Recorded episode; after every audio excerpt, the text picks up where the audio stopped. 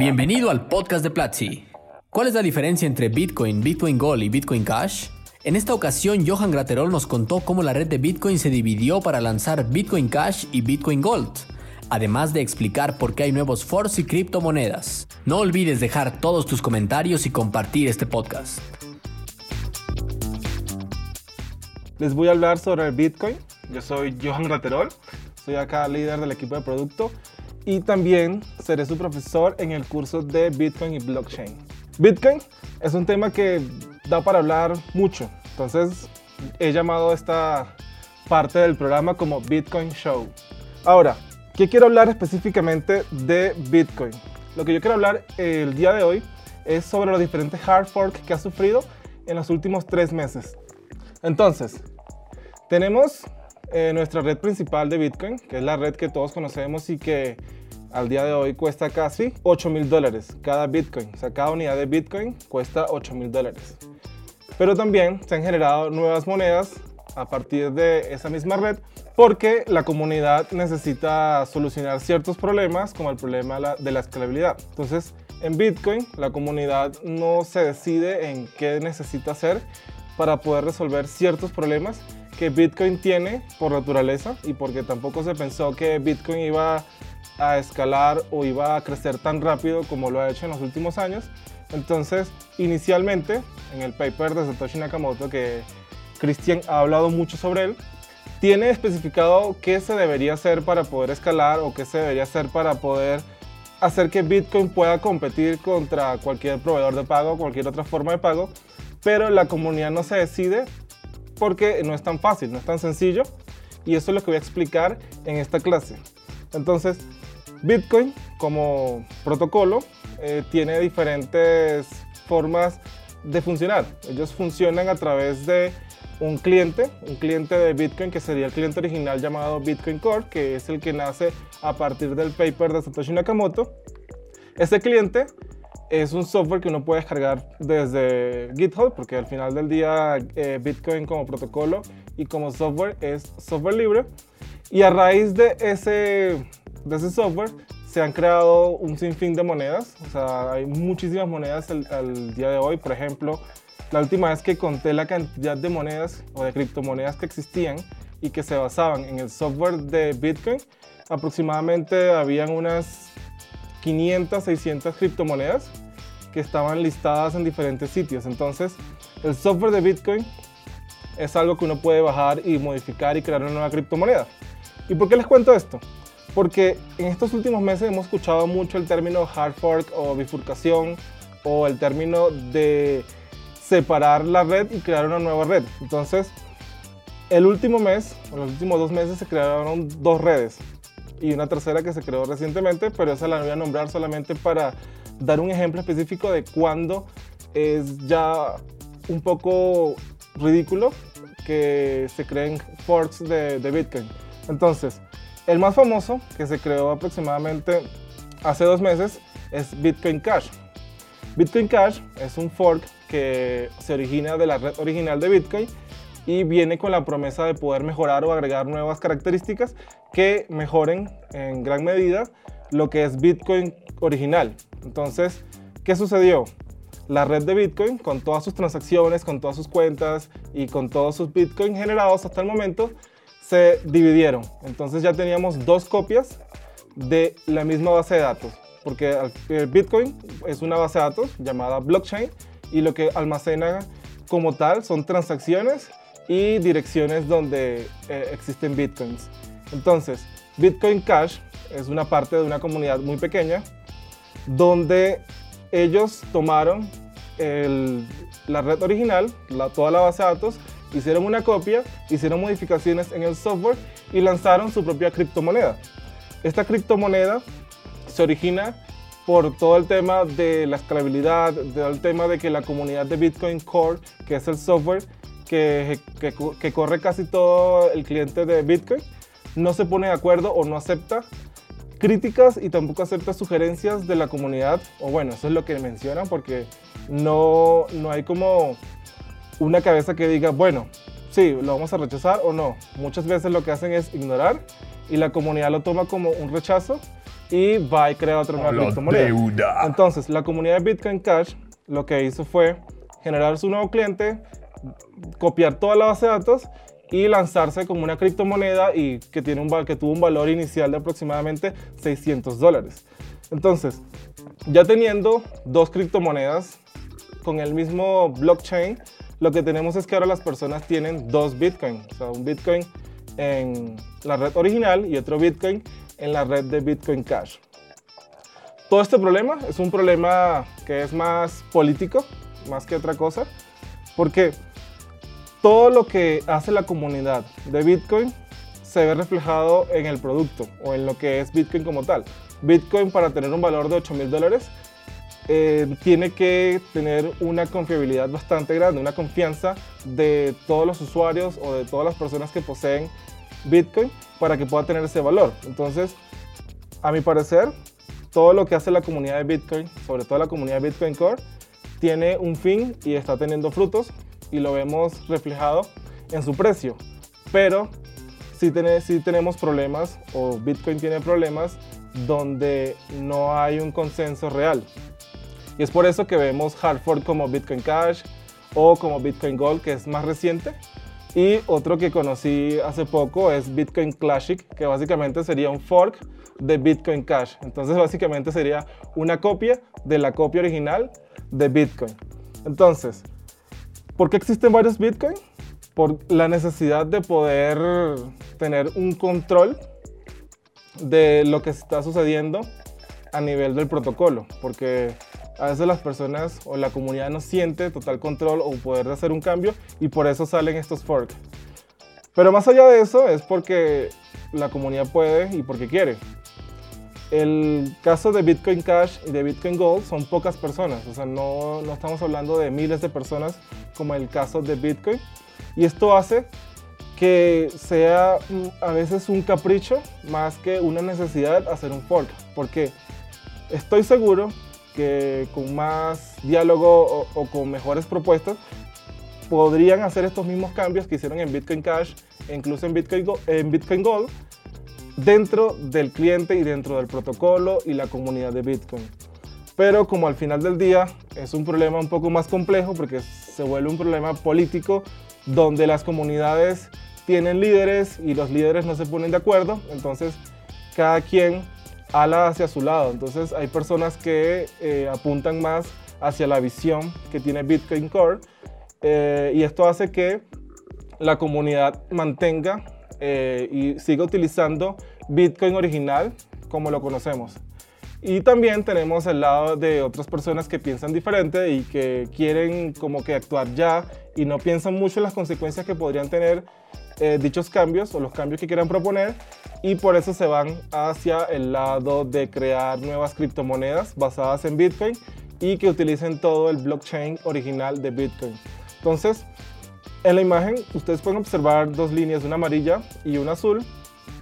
Y eso refleja básicamente en qué posición eh, está cada una de las personas o cada miembro de la comunidad. Hay personas que son neutrales, que están como en el medio y dicen, oye, no quiero un fork, tampoco quiero lo que estás proponiendo a nivel de Bitcoin Core, que sería básicamente lo más cercano, SegWit, que es una forma de que los bloques de Bitcoin guarden las transacciones, quitando alguna información y haciendo que pueda almacenar muchas más transacciones y esto pues se traduce en, mejores y en más transacciones por segundo.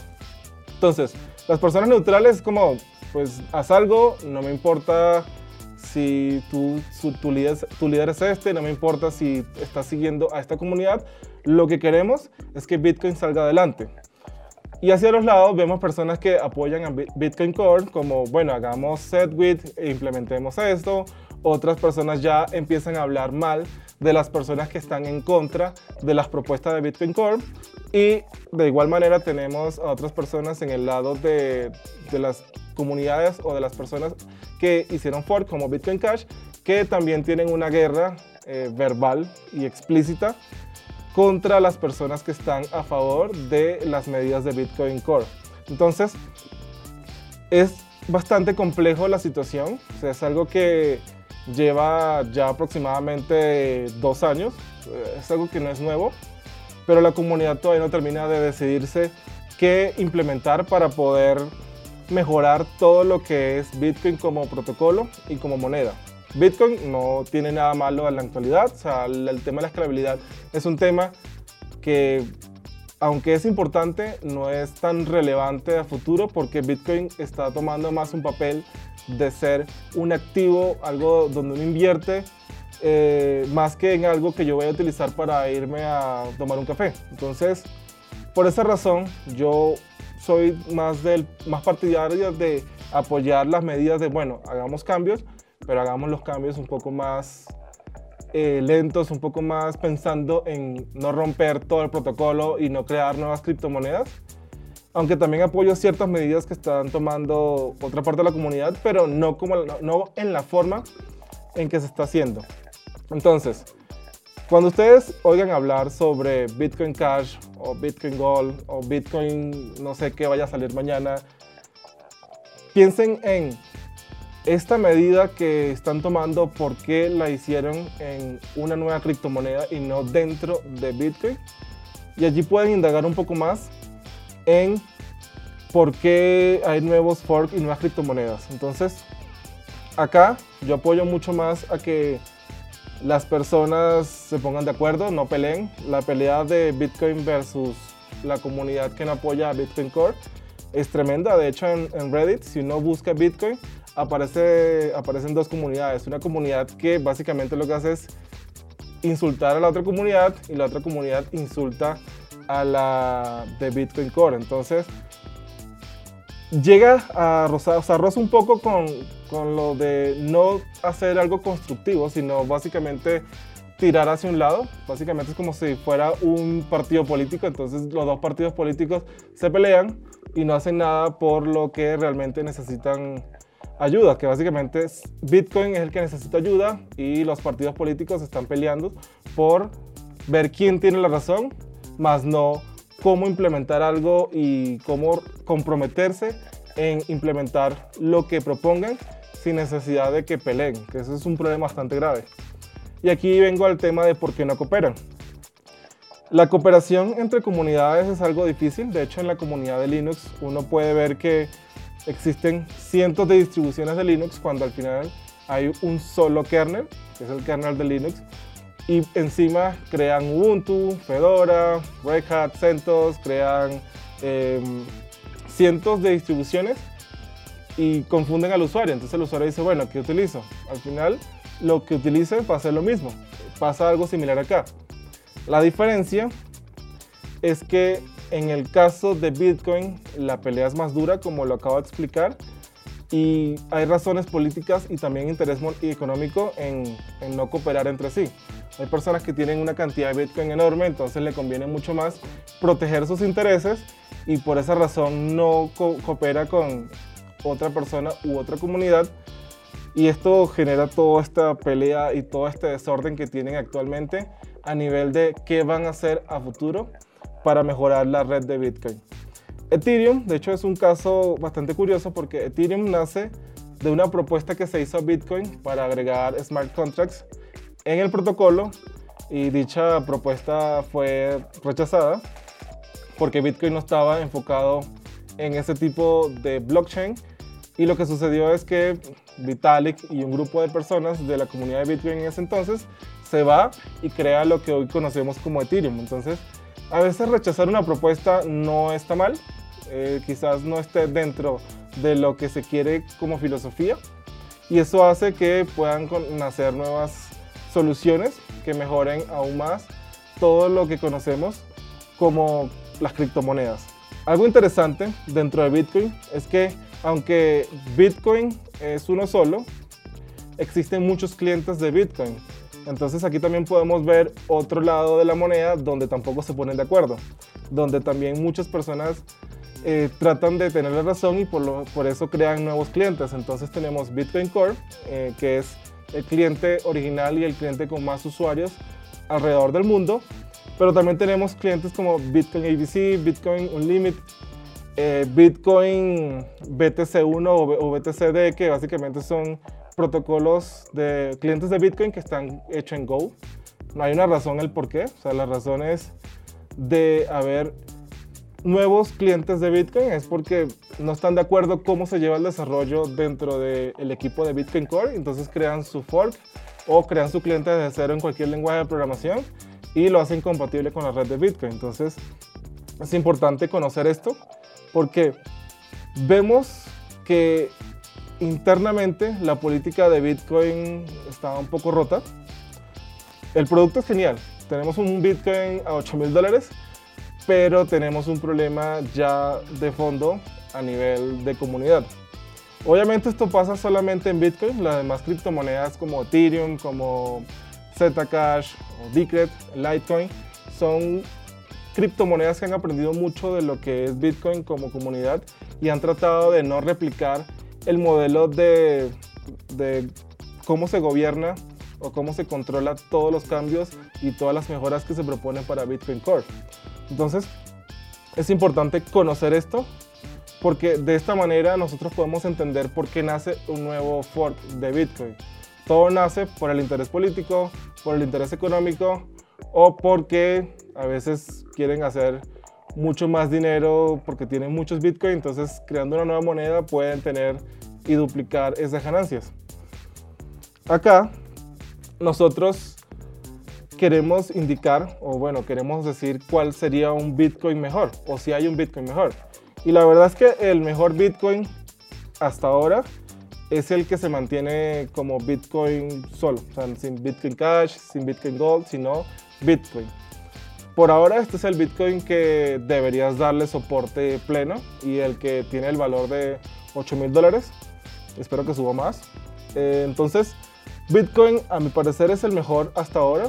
No creo que Bitcoin Cash o Bitcoin Gold vayan a reemplazarlo, al menos no en el mediano plazo, porque también hay un tema acá interesante y es que si la comunidad no le da la suficiente confianza a Bitcoin Core o a Bitcoin, a Bitcoin Cash o a Bitcoin Gold, el protocolo nuevo o cualquier protocolo nuevo que nazca sin ese soporte de la comunidad va a fracasar o va a mantenerse en el tiempo, pero no con la misma cantidad de usuarios y tampoco con el mismo valor. Entonces es importante eso tener en mente para cuando vayas a invertir, pensar en cuál es la comunidad que está detrás de Bitcoin Cash, cuál es la comunidad que está detrás de Bitcoin Gold, qué viene a solucionar esta, plata esta plataforma, este blockchain. Entonces, con eso podrías entender un poco más de vale la pena invertir allí o mejor sigo invirtiendo o utilizando Bitcoin original como conocemos. Entonces, esto es una reflexión para que puedas indagar un poco más en las comunidades. De hecho, en un foro llamado Bitcoin Talks, ahí hablan mucho de lo que es Bitcoin como lo conocemos actualmente. Y Bitcoin Cash y Bitcoin Core, eh, Bitcoin Gold están en otra sección del foro, no lo mantienen como una sección de Bitcoin.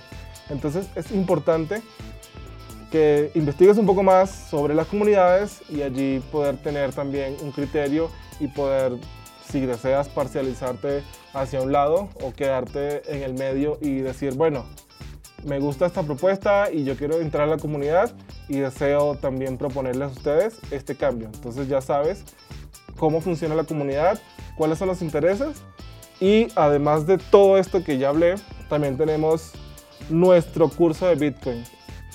El curso de Bitcoin que tenemos actualmente de Platzi habla sobre Bitcoin como protocolo, Bitcoin como moneda y también hablamos sobre blockchain. Vamos a hablar sobre Ethereum, sobre Zcash.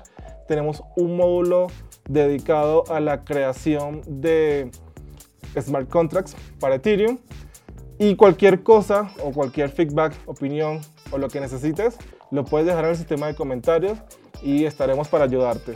El curso está enfocado en parte técnica y parte no técnica, entonces no necesitas programación, no necesitas saber de matemáticas, o sea, muy poco conocimiento se requiere para poder ir entendiendo todo el mundo de blockchain y de Bitcoin.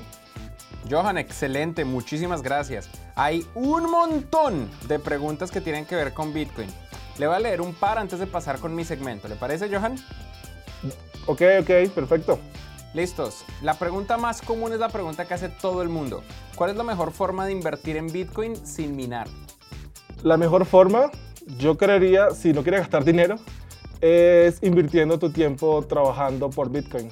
Así como uno trabaja por dinero, por pesos, dólares, bolívares, puedes trabajar también por Bitcoin y de esa forma ir acumulando cierta cantidad. Obviamente la mejor, la mejor forma, si ya quieres o tienes, dispones de dinero, es ir a, un, ir a una casa de cambio y pedir que te cambien una cantidad de dólares o de pesos por Bitcoin, guardarlos con mucha seguridad y venderlos dentro de 10 años cuando ya estén en un millón de dólares cada Bitcoin. Bien, genial. Vamos con la siguiente pregunta. ¿Qué tan profundo va el curso? ¿Este curso habla solamente de Bitcoin o también enseña blockchain y los elementos técnicos de las criptomonedas? Hay algo interesante en el curso y es que comenzamos eh, hablando sobre Bitcoin como protocolo, como lo conocemos, todo lo que es Bitcoin a nivel de criptomoneda. Y luego vamos profundizando a cómo funciona la minería, cómo funciona la minería con GPU, con ASIC, y también hablamos de cómo funciona un smart contract eh, y cómo crear uno. Entonces va desde lo más básico de Bitcoin y de blockchain hasta ya cómo crear e interactuar directamente con, con Ethereum y con Bitcoin a nivel de protocolo, porque también enseñamos a cómo instalar un cliente de Bitcoin en, Windows, que es lo que comúnmente uno podría utilizar, y cómo conectarse al API. Buenísimo. Andrés Gutiérrez pregunta que cuánto equivale un Bitcoin. Ese lo puedo responder yo. Un Bitcoin al día de hoy equivale a 8 mil dólares y hace un año equivalía a 700 dólares. Oh, por Dios, Freddy, pero eso es una volatilidad muy grande. Y la respuesta es sí. Sí, de hecho, yo compré mi primer, mi primer Satoshi este año, en enero. Se los compré a Christian. Christian me vendió 0.1 Bitcoin en 100 dólares en enero. Hoy esa misma cantidad son 800 dólares. Gracias, Cristian. Por otro lado, es, yo, yo, entiendo que lo que les voy a decir es frustrante. Todo es frustrante porque ustedes quieren respuestas fáciles. Ustedes quieren cómo compro en Bitcoin, este es el link. ¿Cómo gano plata con Bitcoin? Este es el link pero no, el mundo no funciona así. Si ustedes me dicen, eso significa que Bitcoin siempre va a crecer, nadie tiene idea y quien les diga que sí está mintiendo. Si ustedes me dicen, ¿cómo puedo hacer Bitcoin sin gastar plata? Eso no existe, no funciona el mundo. Si existe una oportunidad fácil de ganar dinero, ya hay un millón de personas, probablemente 100 millones de personas haciendo arbitraje sobre esa oportunidad para agotarla. La única forma de hacer dinero realmente es aprendiendo y a partir de lo que ustedes aprendan del funcionamiento técnico de las cosas, ahí sí hacerlo funcionar. El curso de Bitcoin y Blockchain de Platzi tiene eso detrás. Christopher Peraza pregunta, ¿qué riesgos existen al utilizar Bitcoin? Ok, no, lo que iba a decir es, en las comunidades de criptomonedas hay muy pocos desarrolladores. O sea, siendo sincero, la mayoría de las personas que están en las comunidades de, de Bitcoin, de Ethereum, de Zcash o cualquier otra moneda, o sea, no importa cuál sea, son usuarios que compraron y tienen intereses en que la moneda suba de precio para poder obtener una ganancia. Pero la cantidad de desarrolladores eh, en cualquier criptomoneda o en todo el, universo de criptomonedas no supera las mil personas. O sea, no hay más de 1500 desarrolladores. O sea, no, no hay tantos desarrolladores y por eso muchas comunidades lo que hacen es crear sistemas de recompensa para las personas que deseen aportar código, aportar documentación y todo esto para poder incentivar que las personas participen en las comunidades. Entonces pagan básicamente dinero, o sea, te tiran dinero en la cara por participar en las comunidades y hacer software libre y hacer también todo lo que se requiere dentro de las criptomonedas. Yo eh, yo envié ciertos cambios a un lenguaje de programación llamado Viper, que Viper es un lenguaje que creó Vitalik Buterin, que es el creador de, Ethereum, y solo por mandar como tres pull requests, ya me habían llegado ofertas de que si quería participar en una comunidad y que por cada pull request me iban a pagar una cantidad de dinero. Entonces era como, ¿le iba a ser gratis? ok. Entonces es importante buscar comunidades donde estén dando este tipo de recompensas y aprendiendo programación perfecto le va a servir para empezar a ganar sus primeros Bitcoin. Sobre qué tan seguro es usar Bitcoin, es, es tan seguro como uno lo configure. O sea, si uno tiene un cliente de Bitcoin o un wallet en el teléfono y uno tiene su Bitcoin allí, es tan seguro como si yo le coloqué clave. Si no le coloqué clave, entonces baja la seguridad. Si le coloqué clave y además lo que hice fue respaldar esa información en otro lugar, ahí voy aumentando la, aumentando la seguridad. Si yo solamente tengo Bitcoin en mi computador, en el curso nosotros tenemos una sección donde hablamos de qué deberías hacer para poder mantener tu Bitcoin o tus Bitcoins seguros sin necesidad de eh, no utilizar Bitcoin, el cliente de Bitcoin. O sea, puedes utilizarlo perfectamente, pero hay ciertas cosas que se requieren hacer a nivel del sistema operativo y de configuraciones para que no pongas en riesgo la cantidad de Bitcoin que tengas o tu negocio, porque también es importante tener en mente eso.